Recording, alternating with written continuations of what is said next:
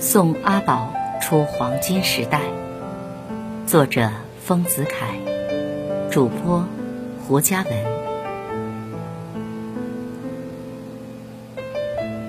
阿宝，我和你在世间相遇，至今已十四年了。在这五千多天内，我们差不多天天在一处，难得有分别的日子。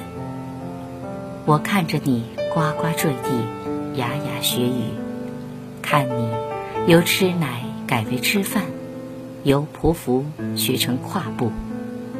你的变化微微的、逐渐的展进，没有痕迹，使我全然不知不觉，以为你始终是我家的一个孩子，始终是我们这家庭里的一种点缀。始终可做我和你母亲生活的慰安者。然而近年来，你态度行为的变化，渐渐证明其不然。你已在我们不知不觉之间，长成了一个少女，快将变为成人了。古人谓：“父母之年，不可不知也。一则以喜，一则以惧。”我现在反省了古人的话，在送你出黄金时代的时候，也觉得悲喜交集。记得去春有一天，我拉了你的手在路上走，落花的风把一阵柳絮吹在了你的头发上、脸孔上和嘴唇上，使你好像冒了雪，生了白胡须。我笑着搂住你的肩，用手帕为你服侍。你也笑着，仰起了头，依在我的身旁。这在我们原是极寻常的事儿。以前每天你吃过饭，是我为你洗脸的。然而，路上的人向我们注视，对我们窃笑，其意思仿佛在说。这样大的姑娘，还在路上让父亲搂住了是脸孔。我忽然看见你的身体似乎高大了，完全发育了，已由中性式的孩子变成十足的女性了。我忽然觉得，我与你之间似乎筑起了一堵很高、很尖、很厚的。无影的墙，你在我的怀抱中长起来，在我的提携中大起来。但从今以后，我和你将永远分处于两个世界了。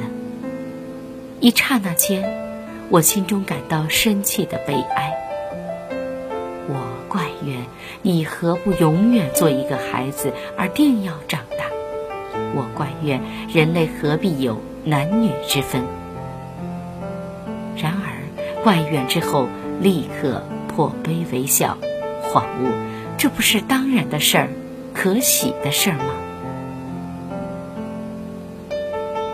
记得去年有一天，我为了必要的事将离家远行，在以前，每逢我要出门，你们一定不高兴，要阻住我。或者约我早归，在更早的以前，我出门须得瞒过你们。你弟弟后来寻我不着，须得哭几场。我回来了，倘预知时期，你们常到门口或半路上来迎候。我所瞄的那幅“爸爸还不来”。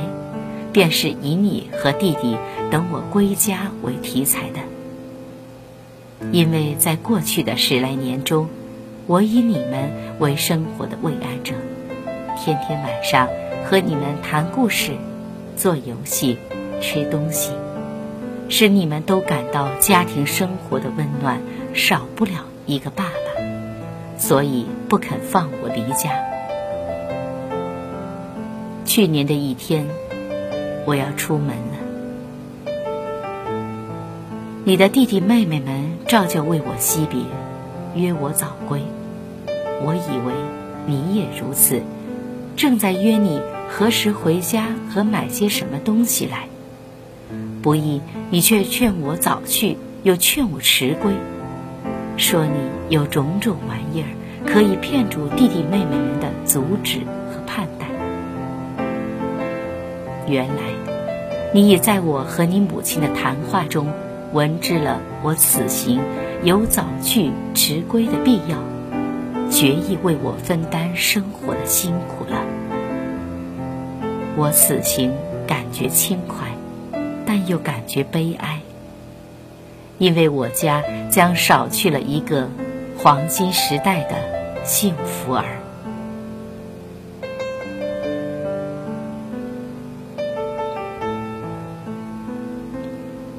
以上原都是些过去的事儿，但是常常切在我的心头，使我不能忘却。现在你已是中学生，不久就要完全脱离黄金时代，而走向成人世界了。我觉得你此行的意义比出嫁更重大。古人送女儿出嫁诗云：“又为长所欲，两别泣不休。对此结衷肠，一往难复留。”你出黄金时代的一往，使比出嫁更难复留。我对此安得不结衷肠？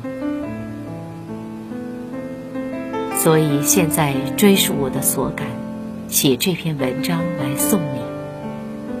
你此后的去处，就是我这册画集里所描写的世间。我对于你此行很不放心，因为这好比把你从慈爱的父母身旁遣嫁到恶孤的家里去。正如前诗中。所说的“是孤以我忧”，是孤取什么样的态度，我难于代你决定。但希望你努力自爱，勿以我忧而已。好了，听众朋友，本期的节目到这里就要结束了。这里是由原声带网络电台出品的新闻摘栏目。今天和大家分享的文章内容来自作者丰子恺的《送阿宝出黄金时代》。你也可以在收听我们节目的时候，搜索我们的原声带网络电台微信公众号，拼音输入“原声带 FM”，还可以在微信公众号里回复“胡佳文”，即可获取我的个人主页节目、个人语音介绍和图文介绍推送。听众朋友，我是文摘栏目主播胡佳文，我们下期节目再会。